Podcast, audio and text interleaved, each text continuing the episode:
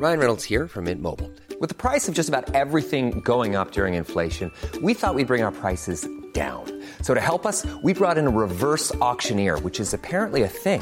Mint Mobile unlimited premium wireless. Ready to get 30, 30, bit to get 30, bit to get 20, 20, 20, bit to get 20, 20, bit to get 15, 15, 15, 15 just 15 bucks a month. So, Give it a try at mintmobile.com/switch. slash $45 upfront for three months plus taxes and fees. Promo for new customers for limited time. Unlimited more than 40 gigabytes per month. Slows. Full terms at mintmobile.com. Ahora vamos a hacer un balance económico de este 2019 precisamente con Luis Adrián Muñiz, que lo saludamos en la línea telefónica en esta mañana. Luis Adrián, gracias por estar con nosotros esta mañana en Bitácora de Negocios. Te saludamos Jesús Espinosa y Roberto Aguilar. ¿Cómo estás? ¿Cómo estás, Luis? Hola, Jesús. ¿Cómo estás, Roberto? ¿Cómo estás? Buenos días a Muy, todos. muy buenos días.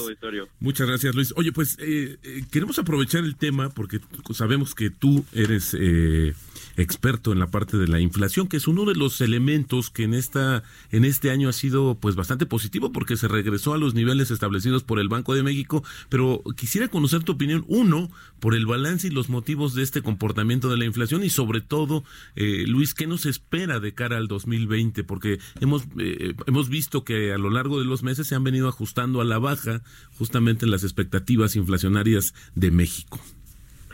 Sí, bueno, mira, en, en la parte inflacionaria sucedió algo muy particular durante 2019.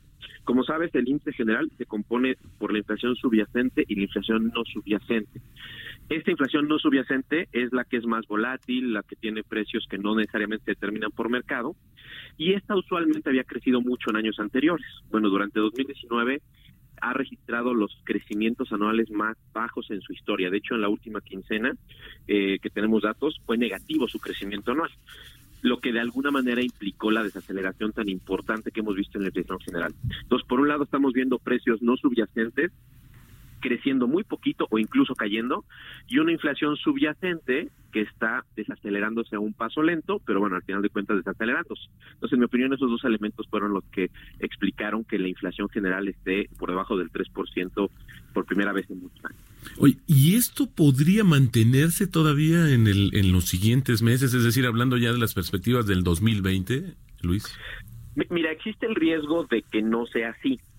En la medida en, la que, en, que la inflación no subyacente vuelva a crecer a los niveles en los que usualmente se encontraba creciendo, va a ser la medida en la que la inflación general vuelva a acelerarse. Y en mi es el, el, el principal temor que tiene el Banco Central respecto a la dinámica inflacionaria en 2020.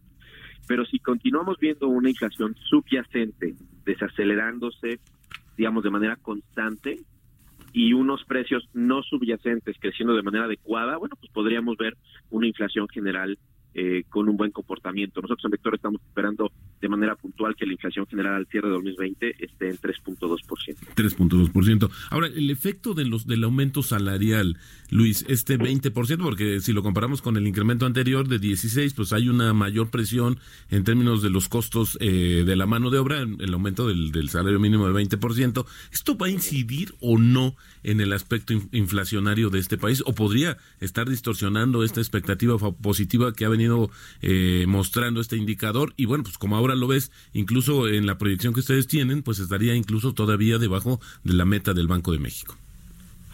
Sí, mira, el efecto del, salario mínimo sobre la, sobre la inflación es muy complicado de identificar, ¿no? De hecho, por ejemplo, durante 2019 que vimos este incremento del 16% en el salario mínimo, pues parece que se diluyó un poquito porque hubo otros efectos a la baja, entonces no se pudo identificar de manera clara. Durante 2020, en mi opinión, puede haber algún tipo de contaminación. Está por verse cómo se van, digamos, aquí la clave es ver cómo se van, eh, digamos, contaminando las negociaciones salariales eh, en, en los diferentes sindicatos durante el año. En la medida en la que las negociaciones salariales comiencen a presionarse arriba del 5%, 6%, va a ser la medida en la que podamos ver algún tipo de presión sobre los precios. Ahí lo único que va a jugar a nuestro favor, digamos, en términos inflacionarios, es que la economía está débil y en ese sentido no hay presiones de demanda sobre los precios. Eso es justamente que, que bueno que lo comentas, decirte si este motivo, o sea, si tener ya partiendo un poco de la, de la cuestión más eh, eh, teórica en términos del comportamiento de la inflación, tener una inflación baja no siempre es la mejor, o, eh, eh, no es la mejor señal, o sí, Luis. No, no, no, no, para nada. De hecho, yéndonos al extremo, lo peor que le puede pasar a un banco central es tener eh, deflación, ¿no?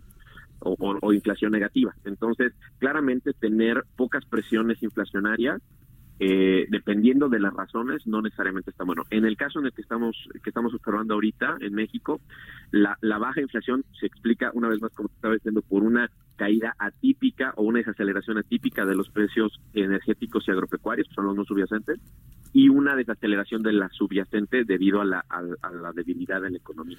Luis, para cerrar el tema de la inflación, el 9 de enero la, el, el, INEGI da a conocer la inflación justamente de la última quincena de este año y da a conocer también la UMA. Eh, ¿Cuál es la expectativa que Vector tiene para el cierre de este año de este indicador? Sí, eh, para este año estamos esperando 2.9% de, de, de inflación puntual al cierre del año. Eh, insisto, por estas repetidas sorpresas no subyacentes. Y de ahí, como te había comentado, del 2.9 tenemos que puede acelerar hacia el 3.2% hacia el cierre del 20. Oye Luis, y para eh, concluir esta entrevista, que te agradecemos mucho, sobre todo por este día, eh, ¿cuál es el, el, principal, si tú pudieras resumir en unas cuantas palabras o en una frase lo que sucedió en términos económicos en 2019, que es el año que ya se nos está escapando, ¿cuáles podrían ser, Luis? Yo creo que 2019 fue un año muy complicado, eh, fue un año de cambio de gobierno, en donde hubo una desaceleración habitual del gasto público y un poquito más. Y hubo muchísimos choques en la parte eh, económica, ¿no? O sea, la parte de, las actividades tributarias tuvieron varios choques por el lado de minería, construcción, y el sector servicios se desaceleró también bastante más de lo que nosotros estábamos esperando. Y esto... Es un año complicado. Exactamente, pero lo vemos con mejor perspectiva, con mejor cara para 2020. Sí, sin duda. Eh, para el próximo año nosotros estamos esperando un crecimiento de 1.2% puntual. Sí. Eh, digamos, nos van a ayudar las bases de comparación favorables, nos va a ayudar la política económica que va a, va a dejar de ser un tanto más, eh, un tanto restrictiva. Digamos, este año fue restrictiva, el próximo creemos que va a ser menos, va a haber menores tasas de interés, el gasto se va a ejercer un poquito más de lo que se ejerció este año. Eh, y, creemos que habrá un impulso adicional sobre la inversión por el plan de infraestructura y las exportaciones seguirán creciendo en la medida en la que, en la que el mundo siga. De acuerdo.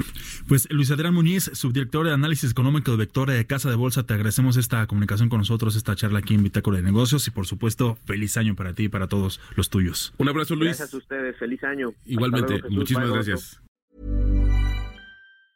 Mom deserves the best, and there's no better place to shop for Mother's Day than Whole Foods Market. They're your destination for unbeatable savings, from premium gifts to show-stopping flowers and irresistible desserts. Start by saving 33% with Prime on all body care and candles. Then get a 15-stem bunch of tulips for just $9.99 each with Prime. Round out Mom's menu with festive rosé, irresistible berry chantilly cake, and more special treats. Come celebrate Mother's Day at Whole Foods Market.